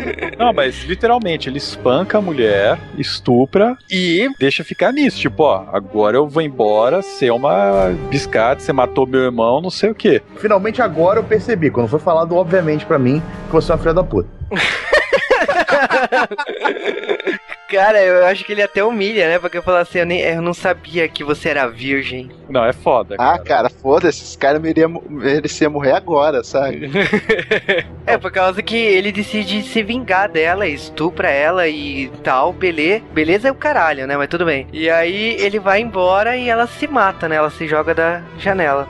Agora eu não sei se ela se matou por causa do irmão, por causa do, dessa violência toda, ou por causa da chance de estar tá grávida, tu sabe? Pela chance de ser morta pelo serviço secreto, porra. Ah, isso Orgulho também. Todo mundo tapado, você acha... cara. O pai dela, porra, era chefe daquela merda lá de... Daí... Mas de qualquer maneira, nessa relação. Ela, ela se mata, ela se joga do hotel e se mata no final do capítulo. E aí, a gente tá tenso pra caramba. Porra, velho, que merda que tá acontecendo, né? Só acontece bosta. E do nada. Vira a página. Nós temos um. você continua lendo e você vai pra uma história no Japão, que não tem nada a ver com essa, aparentemente. O cara bebeu, né, cara? Não, ele jogou água fria na gente. A gente tá desesperado no mangá, falando, nossa, agora tá foda. E a gente é apresentado a um garotinho alemão chamado Adolf, que é meio japonês, né? E ele tá sendo literalmente espancado pelas outras crianças, pelo fato dele ser ocidental no Japão. É, a questão aí é que vários alemães foram para o Japão e você percebe que eles estão lá misturados com os japoneses. Aliás, eu acho essa coisa bem estranha, mas tudo bem. Na verdade, a maior parte dos alemães que foram lá são judeus mesmo, cara. Tanto que isso daí, tá, isso daí é uma, uma coisa bem histórica, bem colocada pelo Osamu, cara. Em Kobe teve uma grande migração de, de judeus exatamente por causa dessa do antissemitismo na Alemanha. Bom, sendo a grande maioria judeus, eu também tenho o outro lado, né? São... É, mas o que a gente tá falando aqui é o Adolf, que ele é um não judeu, né? Ele é filho de uma pessoa muito importante do, do consulado alemão na, no Japão, e ele é só um molequinho, franzino, babaca, e ele tá sendo espancado, e ele é salvo por um outro personagem chamado Adolf, e com isso começa a confusão de nomes desse gibi. é, o pequeno Adolf, né? O Adolf que tá apanhando é, chama-se Adolf Kaufmann, enquanto o Adolf judeu chama Adolf Camil. É, e é, começa uma amizade entre os dois Adolfs. No caso, o Adolf Camil se torna o melhor amigo do Kaufmann e também ele se torna um exemplo, né? Por causa que o Kaufmann era aquele medroso, aquele, aquele que não. Tipo, ele cismava que os japoneses não gostavam dele e tal. E o Camil ensina para ele todos os valores, eles se tornam amigos mesmo. Mas quando o pai do Kaufman acaba descobrindo que ele tá tendo uma amizade com um judeu, ele fica pé da vida. E aí você começa a perceber também qual é a ligação que tem essa história com a história anterior. Porque aparece a vítima do crime que o Sorrei comparou no começo do mangá. E você percebe que essa vítima aí do começo do mangá é uma geisha que tinha um relacionamento com o Kaufman. O Wolfgang Kaufman, ele tá envolvido, né, bastante, a gente vai descobrindo com o regime nazista, e ele tava atrás também dessas estátuas, você vai descobrindo conforme você vai lendo o mangá, daquelas estátuas do Richard Wagner. E aparentemente ele teve uma ligação com essa geisha, e você acaba descobrindo que ele matou essa geisha atrás. Tô falando que é todo mundo muito burro nesse mangá. E essa aqui que você descobre que ele matou mesmo é tensa, né, cara? Que ele tá na, na cama Tá na com a cama esposa com a dele e ele começa a lembrar da mulher, cara. É, mas você acaba descobrindo, né, que o, o Wolfgang, ele não era fanático, assim, como ele é hoje. Porque a esposa dele é japonesa, né? Apesar dela ser alemã, ela é japonesa de, de etnia, né? É, essa questão de. que confunde o leitor, no caso do mangá, que ela é japonesa, mas quando ela se casou com ele, ela abriu mão da sua nacionalidade e se tornou alemã. Bom, eles estão lá no Japão, no consulado alemão, né? No caso, ele trabalha pro consulado alemão. E eu acho, sinceramente, essa cena que ele acaba lembrando da geisha é bem sufocante por causa que ele tá apertando o pescoço da esposa dele, né? Enquanto ele tá fazendo amor com ela. Tipo, meu, é- no caso Que dele, a isso, esposa. cara? Que Olha porra lá, é essa? que gosta. Fazendo amor é o caralho. Exato. Fazendo amor porra nenhuma. Fazendo amor com caralho, exatamente. Tá estuprando, né? Pra É, variar, né? É, mas você acaba descobrindo, né, pela, pela, pela- Na verdade, você acaba descobrindo pelos olhos das crianças que tem, uma, tem um documento que tá no Japão, que ele foi mandado da Alemanha pro Japão, que fala alguma coisa horrível sobre Hitler, né, para pros nazistas. Esse documento é como se fosse uma prova de que Hitler teria origens judias. Sim, é isso aí acaba acontecendo quando o Adolf Kamel, ele, ele tá lá, ele tá lá na casa dele, ele percebe que tá rolando uma reunião entre os judeus, né? O, entre o pai dele e os outros judeus, e ele acaba escutando essa coisa que o Hitler pode ser judeu. Ele só escuta isso. E ele fica E- perturbadaço. Lógico, e o pai dele, ao perceber que ele ouviu, ele fala: você vai ter que guardar esse segredo com a sua vida. E a forma que ele acha que né, deveria guardar esse, esse segredo é escrevendo. Eu não sei se isso é uma burrada, talvez. Escrevendo e guardando num lugar público. É um Devia- idiota, como todo mundo nesse mangá. Ele devia queimar essa Ter birosca. achado, olhado e falado, ah, caguei, né, cara? É que sei história eu- lá do Da Vinci, né? Do, do código da Vinci. Ah, não sei o que lá, Maria Madalena. Ah, foda-se. Muda nada, né, cara, minha vida. Mas ele escreve, guarda numa árvore, num buraco de uma árvore e fala assim: Ok, eu escrevi, estou aliviado. Ele podia ter queimado essa porra, não. Mas acontece que os nazistas, eles acabam capturando um desses judeus, eles torturam ele tentando obter a informação, o que será que tinha esse documento, onde esse documento documento tava, era verdadeiro ou não. Rola uma puta tempestade naquela região de Kobe, no Japão, e o judeu acaba escapando, então rola uma perseguição meio desesperada, porque o Wolfgang Kaufmann, ele tá desesperado atrás disso, senão é o fim, né? Ele acaba perseguindo esse judeu, ele acaba ficando doente, né, contraindo uma pneumonia muito forte, e durante essas épocas de chuvas aí, acontece um deslizamento na escola onde estudava o Adolf Kaufmann, que por acaso é uma escola nazista no Japão, né? uma escola alemã, juventude nazista. E cai uma árvore. E aí, essa árvore, justamente a árvore onde o Adolf Camus guardou aquele papel com a revelação. E ele fala em alemão, escreve em alemão e guarda no buraco numa escola alemã. Ele quer que essa bosta seja achada e lida. É muito burro, né, cara? Como todo ah, mundo é nesse maior segredo. Vou esconder aqui do lado da, da escola dos inimigos. Cara, mas eu vou te dizer que é uma burrada, ok. Vazou. E o que que se faz agora? O Adolf Camus, ele vai lá na árvore, porque ele sabe que é lá que o Camus guarda as coisas, e ele acha lá um papel, ele vai de curioso no meio da tempestade, puxa um papel, meu Deus, uma mensagem escrevendo que Adolf Hitler é judeu. Oh, foda-se. Já sei. é alguém ligado ao governo nazista? Cara. tá errado em pior essa história. Pior é o pai do cara da, da crédito, né? Chega lá o moleque pro pai: Papai, papai, achei no, no, no papelzinho no meio da árvore, no meio da tempestade, dizendo que o Hitler é nazista. O quê? Quem que disse isso? Porra, cara. É, mas o pai tava parado. Não, é, exatamente. O pai tava buscando isso, né? E quando o moleque, coincidentemente, aparece com a porra do papel falando a mesma coisa que ele tava buscando, que teoricamente ninguém deveria saber, entendeu? O cara falou assim, porra, os caras não podem tirar isso do cu. Pra falar assim, ah, Hitler é... cara, podia. Qualquer um podia ter falado isso. Cara, quem ia Sei pensar lá. isso, mané? No Japão. Quem ia pensar isso escrever em alemão ainda? Falar assim, ah, Hitler podia ser judeu, né? Coisa da juventude hitleriana, cara. Podia ter de tudo lá, cara. Ah, juventude hitleriana ia pensar que Hitler era judeu. Não, cara, tô falando que a possibilidade de existir essas coisas malucas lá. Eu sou um troll, assim. O troll tá sacaneando. Exatamente. O troll da escola hitleriana tá de brinks. Eu imagino agora um trollface com bigode. Próprio nazis. Preciso ver essa imagem, cara. De qualquer maneira, o Wolfgang ele tenta, né, perguntar pro, pro Adolf, mas o Wolfgang ele tá muito doente, ele tá com uma pneumonia foda, e ele só conta, né? Ele conta para alguém importante, para alguém do serviço secreto, que tem que o filho dele tem essa informação, e acaba morrendo. Tum, tum, tum. Só que o último pedido dele é que o filho dele vá para uma escola na Alemanha, e ele não queria sair do Japão. Mas era obrigatório. É, fazer o quê, né? É, o que você vê aí é, são pessoas lá da Alemanha indo atrás, né, do filho dela para levar até pra escola, né? E não tem muito o que falar aqui. Realmente, o menino faz um escarcel, mas é obrigado a ir. E ele vai. Mas ele vai, mas ele, ele não vai antes de matar um nazista no processo. Cara, pode crer. Bem bizarro. Eu matei o nazista tô satisfeito, né? É o batismo. cara. Não, porque eu, ele tenta fugir de casa, ele tenta fazer de tudo pra não ir, tenta ser pego pela polícia e tal. Quando ele foge de casa, o nazista acha ele e ele acha ele quando ele tá atravessando uma ponte, achando que tá do outro lado do Japão, tá meia hora de casa, sabe? Esse moleque é muito mané, né, cara? Ah, cara, o Japão é pequeno, mas nem tanto, né? Por favor, né, porra? Todo mundo é burro nesse mangá. é, uma, é uma verdade, cara. Falou bem, é verdade.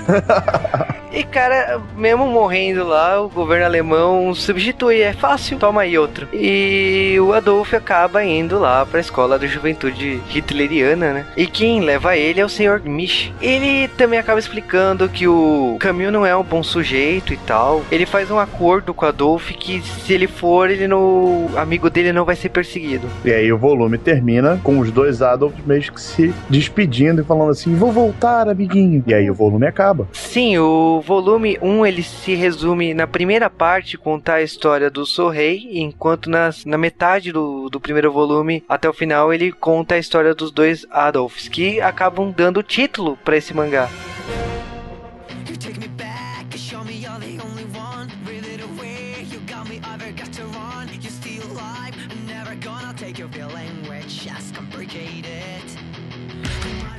E agora vamos falar de Maurício de Souza. Ou não.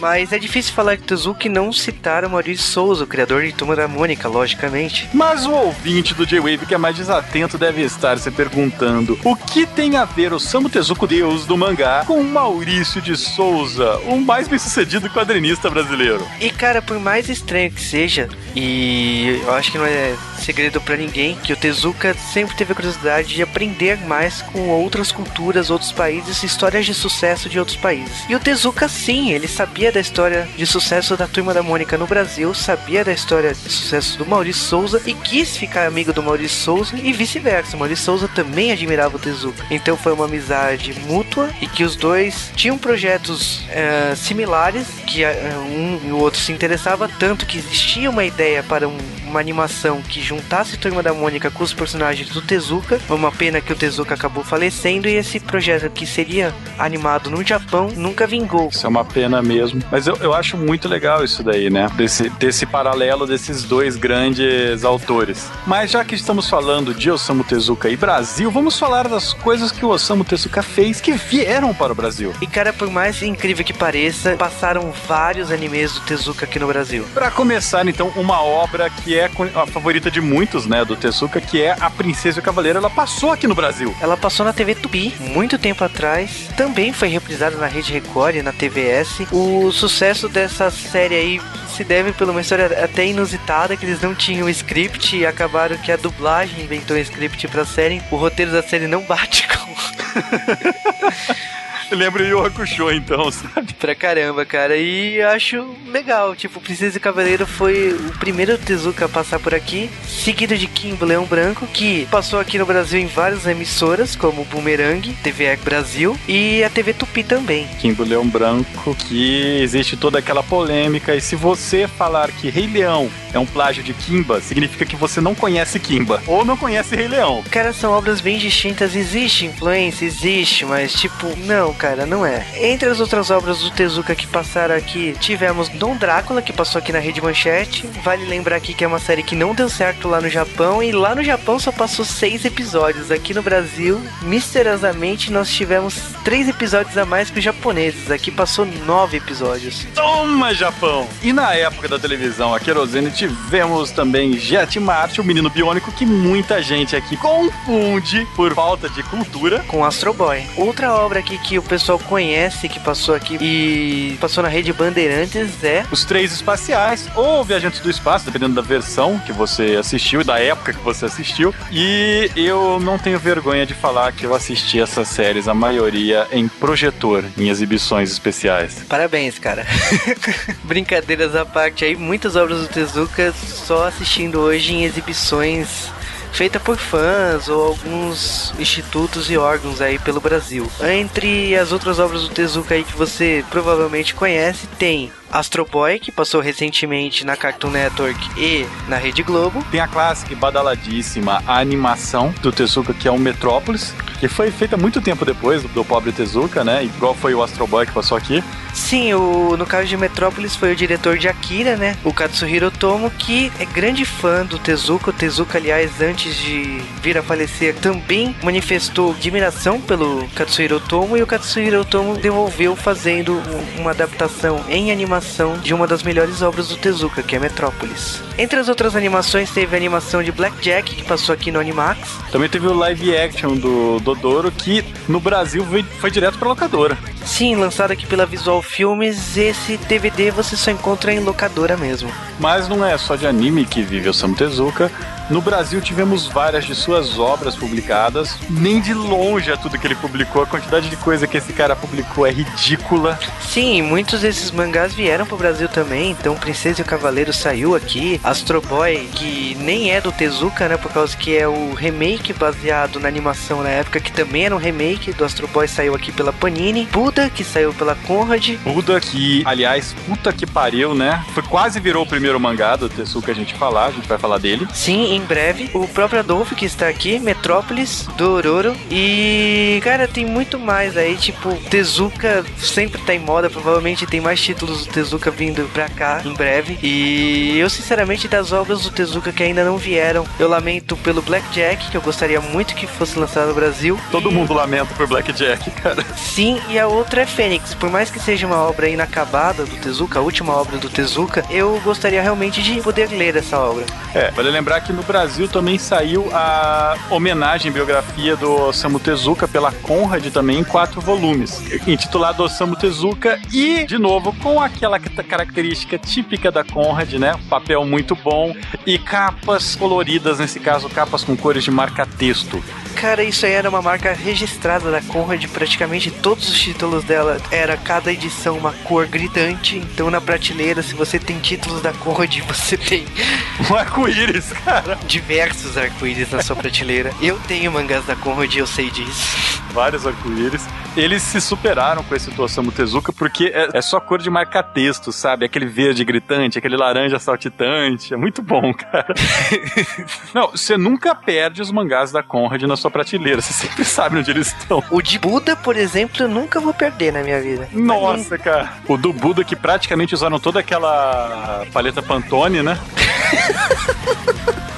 Mas uma coisa eu pago pau. A Conrad e depois a New Pop, né, que lançou títulos do Tezuka aqui no Brasil, elas optaram lançar Tezuka aqui em formato livro. Então, é um acabamento especial. Eu acho que é um autor que merece esse tipo de tratamento. Então, para quem é fã de mangá e não conhece, para quem gosta de Tezuka e nunca pegou um mangá, corre atrás, vale a pena. Cara, se você se diz fã de cultura japonesa e não conhece Osamu Tezuka, não sabe o que, que esse cara fez, volta a ouvir o podcast que você tá perdendo o nosso tempo. Eu tô nervoso com esse cara aí que não conhece. Mas vamos voltar aí que ainda não acabou Adolf, então vamos pro volume 2 de Adolf.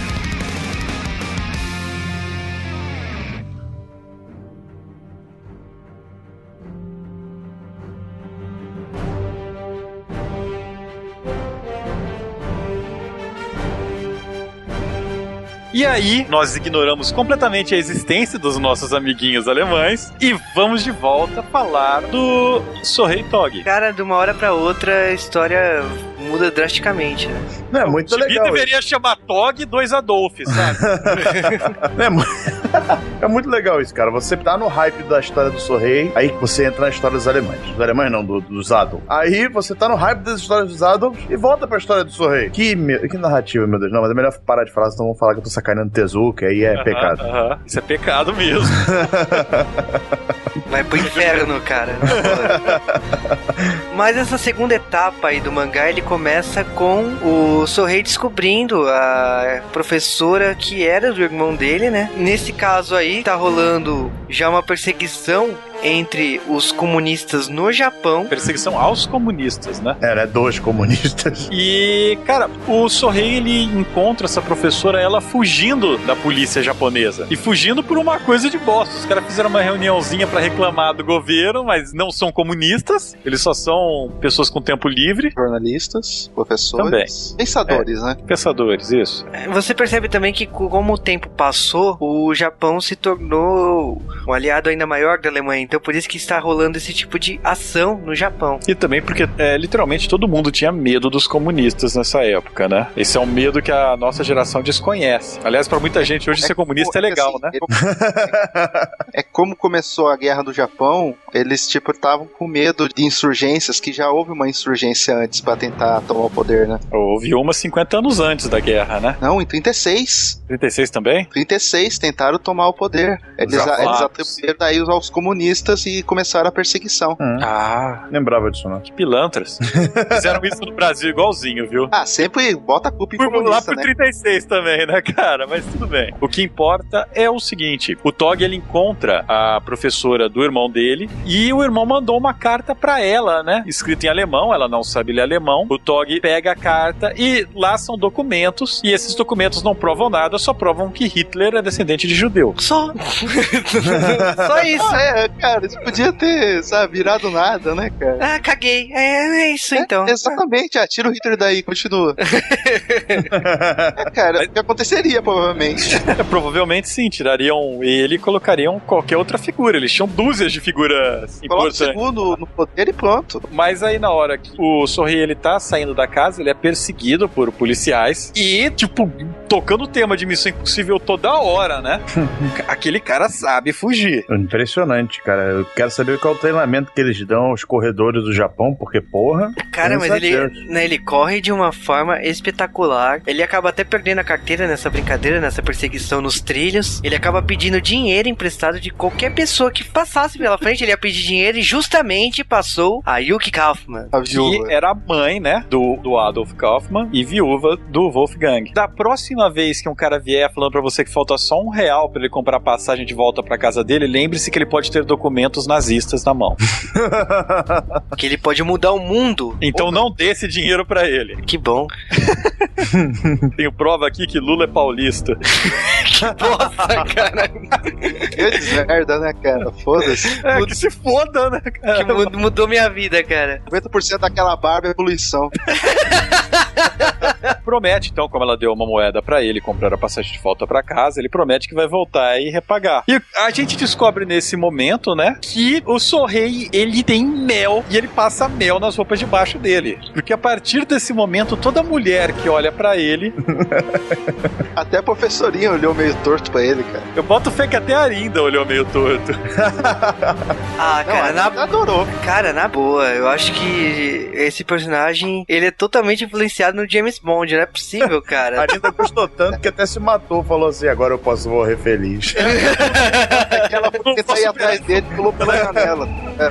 Nunca vou conseguir outra coisa igual. É. Que bosta, hein, cara? Ela é. Então o Sorrei, dono da maior pica japonesa. Meu Deus, cara. E detalhes que ninguém quer saber, né? o que importa é que ele vai lá, ele dá esse dinheiro pra Yuki, ele paga uma moeda, mas na verdade ele vai lá pra dar uma rapidinha, né? E na saída, a polícia pega ele. Ele é levado pela polícia japonesa, onde ele é torturado de novo por causa dos documentos que ele pegou da professora, que acham que são documentos comunistas. Cara, mas Fala, ele. É... Não sei se vocês estão lembrados uma passagem, acho que foi na primeira parte ainda que ele tá sendo torturado pelos nazistas, que ele fala que, ah, é, eu quando criança, eu e meu irmão, a gente se eletrocutava pra brincar. cara, eu olhei pra aquilo. Cara, e eu fui olhando. Porque. Que porra é essa, cara? Não, começa, ele chega na, os nazistas torturando, ele, não, depois que eu apanhei do meu irmão, não sinto mais dor, não sei o que. Aí ah, depois, ah, beleza, ah, depois que eu apanhei dos nazistas, eu não sinto mais dor. Cara, ele tá rindo. Cara, ele tá rindo nessa tortura, porque ele tá todo ensanguentado. Ah, não dá porra nenhuma. Ah, pode é. bater, vai. Enquanto ele tá apanhando, né, e falando que realmente não sabe, e ele não sabe, quando ele é torturado, ele literalmente não sabe de nada, sempre. É, o Rambo é descendente desse cara, velho. cara, ele é troll, cara. Papéis aqui que Rambo é japonês. Pior que ele é, cara. Mas, cara, se ele fosse troll mesmo, ele olhava pro policial lá japonês e falava assim: agora bate, bate que nem homem, vai, pá. A gente descobre que ele era sadomasoquista, na verdade. Mas o que importa, né, ou não, é que ele é liberado dessa tortura, né, da prisão por um coronel, né? O coronel Honda. Street Fighter, sabe? Cara, Todas as piadinhas de Street Fighter foram feitas aqui, né, cara? e o coronel, ele, na verdade, ele fala: olha, eu vim aqui, te liberei, mas foi por causa da Yuki e mantenha-se longe dela, porque eu sou um japonês normal, não sou competição para você. Falou, não, não, não foi nesse sentido. Não, não, foi nesse sentido, não, porra. O coronel Honda, ele fala isso, ó, se mantém longe dela, não quero que a vida dela seja suja por causa de um, mau caráter igual você. Então cai fora, suma ah, daqui. Ele é, mau caráter. é só idiota, né? É, mas depois disso daí ele acaba vagando pelo Japão um tempão, né? Porque tudo na vida dele dá merda. Na verdade, cara, a vida dele podia mudar agora, por causa que aparece um monte de espião de vários países ofereceram uma grana absurda, não sei nem como eles souberam disso. Cara, é os... muito tosco, né? Como eles retratam cada um, né, cara? É muito engraçado. É, é muito clichêzão, né?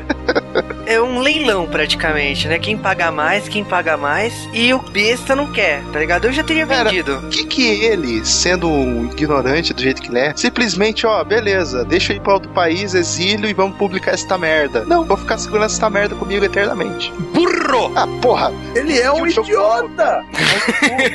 Cara, sério, pra mim o mangá acabava aqui. Querem pagar? Exato. Então pague! É compra! Subiu o crédito, né? Acabou o mangá. É, é sério, eu, eu não sei se é questão de ser mau caráter ou ser nobre, né? Que ele quer ser, sei lá, caguei, vende essa bosta. Eu fiquei revoltado. Não, não significa idiotice. Tá? Cara, não é necessário. honra no alimento estômago, cara.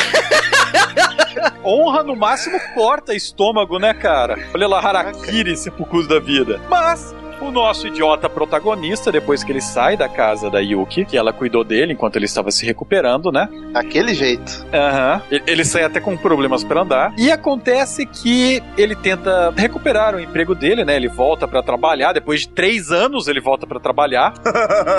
e o chefe fala que ele está demitido. Ah, é porque eu faltei desde 1930? Ah, vá! Não, é porque a polícia secreta veio aqui e revirou tudo. Ah!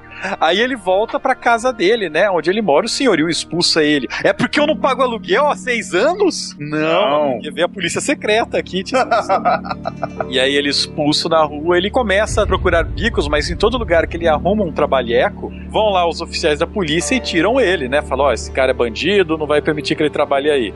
O próprio Honda, né? A hora que ele arruma um trabalho, bico, que não tem como a polícia mandar ele embora, o Honda vai lá e manda mandar ele embora. É um fudido, né, cara? Não, eu imagino que o Honda chegou lá, olha, eu fui lá na Yuki, ela tá larga agora, seu filho da mãe. e o idiota não vendeu pros serviços secretos estrangeiros. Ah, cara, não precisa nem vender, cara. É só pedir asilo em outro país e vai publicar esta merda. Não, vou guardar isso no cu eternamente, cara. cara ia morrer de fome pra perder a, a informação. O que, que ia adiantar? Aí, o cara é tão idiota que ele fala: eu vou pegar esse papel e guardar em algum lugar. Guarda numa placa num depósito de lixo. Cara, aquele papel deve estar tá podre, cara. Tanto de água que já tomou umidade. Chuva, né? Insetos. Não. E é mais um idiota que guarda o um papel num lugar público. Porra. É, é verdade, cara. Eu aposto que aquela placa foi feita com os restos daquela árvore, sabe? pra ter mais poesia na burrice. é, cara. Não, mas... sem contar que cai chuva no papel toda hora, né, cara? Nossa. Ah, cara, mas papel não dissolve na água, não nesse mangá. Naquela época ainda, cara, feito com suor japonês.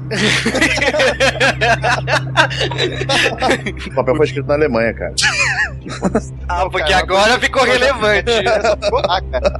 Ó, o que importa é que, como ele não consegue emprego em lugar nenhum, ele acaba aceitando ir pro mau caminho, né? Ele vai trabalhar com um cara que quer fazer contrabando de açúcar, sei. açúcar. Que diga, né? É, açúcar, né? É do, do Tony Tigre mesmo, né? açúcar, eu preciso de açúcar. E ele vai trabalhar nisso porque o contrabandista, né? Húngaro, ele só fala inglês. Tá bom. Ele vai lá, ele começa a conversar com o contrabandista, né? E o cara, ele acaba descobrindo que o Sorrei ele foi torturado por nazista, porque o Sorrei ele fala isso a qualquer momento. Eu acho que isso é cantada, né, cara? Eu acho que eles gravaram a ferro, sabe, na testa dele. Ele fala automático, não, isso não me assusta depois que eu fui torturado por nazistas. E aí o capitão, né, que capitão do navio, contrabandista, e ele acabam virando amiguinhos, né, trocando ideias lá, bebendo até madrugada. E quando ele sai desse navio, o policial, que é o, o inspetor Akabane, ele perdeu a paciência, porque eles já reviraram aquele depósito de lixo um milhão de vezes, sabem que o Sorrei vai lá todo dia para ver se tá tudo ok. E ele desce pancada no Sorrei, que não reage, porque da última vez que ele reagiu, a policial ele foi torturado até a morte. E o Akabane espanca ele, leva-o até o depósito de lixo e fala: Eu vou botar fogo nesse depósito de lixo, e aí, seja lá o que for que você tá guardando, vai queimar. Coisa que ele devia ter feito no começo, né? Teria evitado muitos problemas, cara. Porra, uns 30 quilos a mais e um emprego decente, né, cara? é, o que acontece é que nesse incêndio, o Sorri ele corre desesperado pra placa e revela onde tá as escritu uh, os documentos que o Akabane pega e agora o Akabane quer comer o cu do Sorrei. Me sentindo Jirai agora quando você falou as escrituras. é, as escrituras do Mar Morto, né? né? Não, cara, mas acontece, parece cena de pegadinha, mas o Akabane ele escorrega no lixo e cai de cabeça num prego. Muito vídeo caçada, cara. vídeo caçada da Doom, né? E aí o, o Akabane, né? Eles acabam levando ele pro hospital e prendem o Sorrei por incêndio criminoso, agressão policial. E dessa vez ele é interrogado por um policial muito paciente, né? Um policial que teve uma história triste, né? Teve um mísero capítulo sobre os caras na Alemanha. É, eles pegam Adolf Kaufmann, contam basicamente ele mandando cartinhas para sua mãe, né? A mãe manda a carta para ele: Querido filhinho, achei um japonês mais bengudo que seu pai. Estou aqui aprendendo a me tornar um nazistinha. É engraçado, porque isso é o que se resume a participação do, do núcleo alemão do negócio. Você tem até É novela, né, cara? Tem núcleos dessa história. Não, não, é, é bom você interromper agora, porque nesse capítulo, exatamente neste capítulo, o Adolf, ele acaba ganhando um prêmio na escola pra conhecer o Adolf Adolf Adolf. O senhor Adolf. Que é o Adolf Hitler, que é, ele acaba contando a história dele, e pra quem lê coisa de Segunda Guerra, e pra quem conhece o mínimo, sabe que o Adolf Hitler era um filho da puta carismático a dar pau, né? Não era louco, né, daquele jeitão, né, cara? Não, é, cara, pra você... Foi ficar, foi ficar. Não, foi ficando, né? Mas pra É, você conseguir fazer uma dele, nação inteira, pra você fazer uma nação inteira seguir um plano idiota seu, você tem que ter muito dom de fala. Pô, cara, e quase 20 anos seguindo esse idiota, começou lá em 22 essa merda. Então, cara, ele tem muito dom de fala. Não dá pra falar que o cara não- que era um boçal, não sei o que. Não, cara. E ele foi eleito duas vezes pessoas do ano da Time. O mundo achava que Adolf Hitler era um cara muito legal nessa época. Ele virou chancelar pelo voto, cara. Olha só, cara. E aí, quando ele conhece esse rapaz aí, simpático, parece um Charlie Chaplin, né? Sem o chapéu. Que canta cinco músicas em japonês. Detalhe muito importante. Fodão. Mas o que acontece é o seguinte: o Adolf Hitler, ele dá essa historinha, né? O Adolf Kaufmann, ele fica todo empolgado com o nazismo, não sei o quê. O Hitler, ele fala: olha, não, não, a gente quer paz, né? A gente não quer guerra, não sei o quê. E aí você vira a página, quando o, o, o Kaufmann vai embora, o Adolf Hitler chama os seus generais e fala: já ludibriei um garotinho meio, meio japonês, vamos declarar a guerra. E aí, nesse instante, você tem a declaração, né? O Hitler dando os comandos para a invasão da Polônia em 1 de setembro de 39. E dois dias depois, no 3 de setembro, a Inglaterra e França, né? Que eram potências aliadas, elas declaram guerra à Alemanha. E aí nós temos início à Segunda Guerra Mundial. E é engraçado, porque esse capítulo serviu para cortar o clímax da história do Sorrei e ele vai ser cortado de novo. A guerra começa e você volta pro Sorrei na prisão. Que legal, né? É, nesse meio tempo, né, todo mangá que a gente tá lendo, você tem todas as passagens de do Japão mandando gente pro, pra Ásia continental, né? Vamos invadir a China, que aliás a China, diferente do que nós temos hoje, que é um país gigantesco, aquela região da China era uma pancada de países pequenos e colônias, né? Não era uma grande nação como a gente conhece. Então, o Japão tá lá devastando tudo, invadindo e, e fingindo que tá tudo bem, e já tá esse clima de guerra no Japão faz alguns anos. A guerra, a guerra no Japão já tinha começado faz um tempo. 31, cara. Quer dizer, bem mais, desde Bem 1800 mais, né, e lá, lá, lá. A guerra da Coreia foi em 93. Desde Então. então, o Japão não parou de, de sair do estado de guerra, né? O mais recente era 31, né? Que o armistício foi violado e eles começaram a guerra de novo. Teve, no- teve a guerra da Rússia no 1907, eu acho. Isso, Então teve- 1901 até 1911, uma coisa assim. Teve guerra pra caralho, cara. O Japão não é um país muito bom de ficar em paz. É, porque já existe- tô pensando, cara, porque as merdas que eles fizeram, Ah. até então eles estavam com o score lá em cima de Evil, sabe? Ah, cara, mas é que o Japão tem o Japão pré-segunda guerra e o Japão pós-segunda guerra. O pessoal conhece o Japão pós-segunda guerra. E o Japão Cara. pré-segunda guerra é esse país Do mal. dita- cara. do mal, ditador, Não, que mal. também. Tanto que Sorrei lá falando mal dos alemães lá é meio hipócrita, sabe? Por causa que os japoneses já estavam fazendo muita merda na China, cara. Já tinham feito na Coreia, já estavam fazendo nova merda agora na China, né? O próprio japonês, ele também tem aquela ideia da raça pura. Então, por isso que eu sempre achei essa identificação entre Alemanha e Japão muito alta, por causa que o, ja- o japonês pra Ásia, nessa época, uma coisa que mudou depois da Segunda Guerra, era reforçar que eles eram filhos do Sol, que o imperador Do, daquele país era o imperador que veio do Sol, e a raça japonesa era uma raça pura porque veio do Sol. Isso aí é tudo balela, isso aí depois acabou sendo desmistificado depois da Segunda Guerra. Mas é, é uma coisa que existe um paralelo realmente entre os japoneses e os alemães. Nós somos então, voltando à história, balde de água fria na nossa cara, apresentados ao inspetor Nigawa. que, Ô, esse personagem é legal, cara. Cara, ele é um detetive de, de seriado, velho. No ar, Sabe- cara. Ele é o detetive É. no ar. Ele é um cara calmo, ele é totalmente diferente do, do que o mangá tá seguindo. Ele é um cara calmo, ele não, não pensa pelo lado errado de ninguém, ele está indo querendo levar as coisas no ritmo certo. É um detetive Ele é o pai realmente da Yu. romance. Da Yu, quer dizer, Mieko, né? Ele é o pai da, da Mia. Cara, a Mieko, filha do Nigawa, cara, é a única menina diferente no mangá inteiro. E a gente conhece a Mieko por causa do seguinte: enquanto o Nigawa tá lá interrogando o Togi, o que acontece é que uma velhinha lá, ela vai lá e faz um testemunho falando que aquele incêndio criminoso que aconteceu. Teve um policial que espancou o mendigo, levou o mendigo lá, botou fogo no lugar e aí tropeçou. Que Ela história, conta a história correta. Não, Porra, caralho. Zilhões, não, zilhões de dias depois, né, cara? Tipo, Não. ah, eu o detetive foi achar. E aí, o que que eles falam? Nossa, ah, então ele tá livre, né? Então, tipo, temos uma, uma testemunha de que não foi ele, ele não fez nada, ele só tava lá de, de babaca. E aí, quando vão falar que vamos libertar esse cara, descobre que o detetive acabando ele acordou e prego na testa, o bicho já tá doidão. Ele ficou malucão mesmo da cabeça, vestiu as roupas e foi embora do hospital. Virou o Tonho da Lua, né, cara? Virou Tonho da Lua, cara. Que triste, mas é verdade. O detetive Nigawa, ele, tipo, ele virou meio que amigo do Tog nesse meio tempo. E ele fala: Não,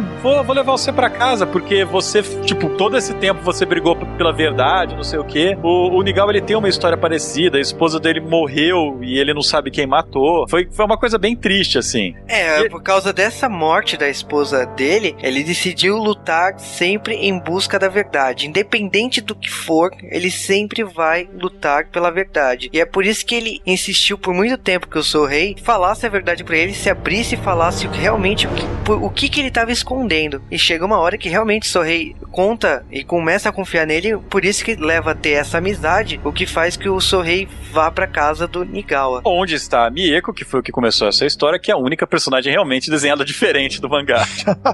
Que era pra significar alguma coisa, mas não vai significar porra é, nenhuma. é escolhida, né, cara? Sou rei vai desbandar aqui, né? Mas aí o que acontece é que ele chega lá, eles descobrem, né, que o, o Akabane ele tá correndo pelo Japão e aí eles resolvem, né, o, o Sorri ele não consegue esperar, ele quer achar logo porque ele tá com os documentos e o Sorri tá desesperado atrás dele. Então eles sabem que, ah, sabem não, né, eles acham que como ele tá bem jamanta agora, ele vai atrás da professora. E aí começa a viagem de trem pelo Japão. Ai, ai, podia ter deixado quieto essa história, né, cara?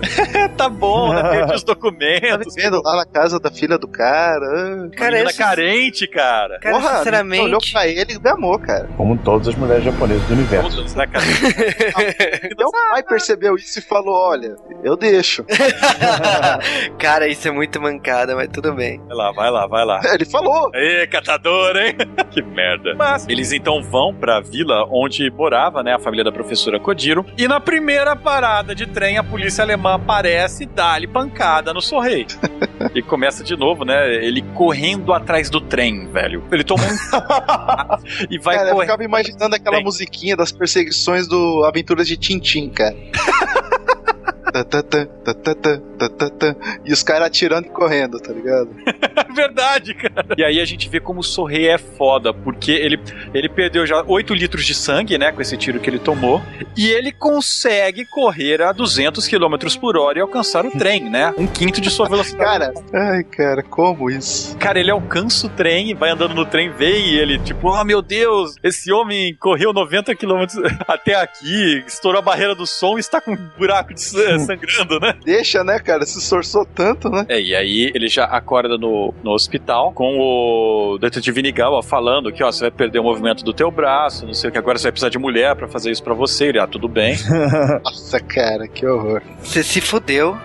Tava na hora, né, cara? Também de sofrer tanto, ser torturado, não, não acontecia nada com ele. Tava na hora dele tomar na bunda uma E, hora. né? cara, se fudeu mesmo, quase que chamaram ele pra servir logo em seguida. Mas, do que que tá ele lá, né, na- no quarto, ele sabe que os nazistas vão chegar logo lá. Então ele sai correndo, que se foda, vai de, de bunda pra fora, né? Corre e consegue chegar na, na vila da professora Kojiro, onde descobre que a professora não está mais lá, né? O irmão diz que quando a mulher chegou lá, como ela era comunista, ele matou-a. Nossa. Que irmão legal. irmão. Matou porra nenhuma, né, cara? É, mas aí ele quebra a cara do irmão, né? E ele fala: Não, então vou, vou mostrar onde joguei o corpo dela no mar, né? Dela e de um, de um velho que vem encher o saco dela, né? Porque ele queria os documentos, foda-se a professora. E aí, quando o idiota tá, olha, foi ali, né? No mar que eu joguei, dá-lhe uma remada na testa do Tog, né? Que cai na água, mas é salvo pelo deus Nigawa. Ê, Nigawa, cara é foda demais. E aí ele, o Nigawa fala, né? Que, tipo, o cara, não, eu tive uma intuição que você ia pra cá. O passarinho me contou. Eu segui a trilha de mulheres. a, a, trilha de destruição, né? De mulheres e nazistas mortos, né? É. E, cara, eles acabam aportando numa ilhazinha porque o cara que tá levando eles de barco lá, ele fala que viu um pescador ficar parado lá uns minutos e sair. Eles chegam nessa ilha bem rápido. Eles acham o Akabane amarrado, né? Babando, louco, doente. E acham também a professora Kodiro, né? O irmão prendeu os dois lá, mandou a mulher esperar uns 10 anos e quando acabar essa crise de comunismo, ela volta pra vida normal. Devia ter matado a irmã, né? Era melhor, cara, mas uma. É, come aqui enlatado todo durante 10 anos e fica com esse retardado aí. Mas nesse momento então começa um tiroteio porque o Acetilene Lamp e seus nazistas adestrados aparecem e começam a matar geral. Ai, cara, que sacanagem. Né? Cara, eu fiquei muito triste, sério. Eu parei de ler quando o Nigal morreu. Ah, a morte do Nigal é, ela, ela representa o, o, o fim, né, da, da, dessa etapa da história, principalmente por causa que o, o Sorrei, ele acredita nessa hora que o Lamp atira no, no amigo dele, né? O único amigo que ele tava naquele momento. E consegue os papéis. E naquela briga, os papéis acabam caindo na água. Pro Lamp tá perfeito. Tipo, pro Lamp, é, o, o objetivo era destruir aqueles documentos mesmo. Então, perfeito. Pro Sorrei, não. O Sorrei, ele fala assim, porra, toda busca, toda essa aventura que eu tô tendo aqui para manter esses papéis vivos, acabou. Sorrei grita um já chega, né? Invoca a Cyber Força e dá um Kamehameha no Lamp. Cara, mas eu juro que eu não entendo até hoje essa cena, como esses documentos sobreviveram. Uma gaivota comeu. Eu não entendo é o Lamp morrendo por um bando de gaivotas carnívoras. Velho, para sobreviver a gaivota, você tem que ser no mínimo o professor Jones. Aquilo é muito foda, né, cara? Muito bom, cara. Bem, e com isso daí, com a morte do Lamp e o Sorrei totalmente detonado, nós terminamos o segundo volume de Adolf. O que, na minha opinião, você não sabe se se acabou a história mesmo por causa que os documentos já eram. Ah, mas ele lembra de cabeça e vai redesenhá-los, né? É. Ah, mas que utilidade então ter guardado esse tempo todo?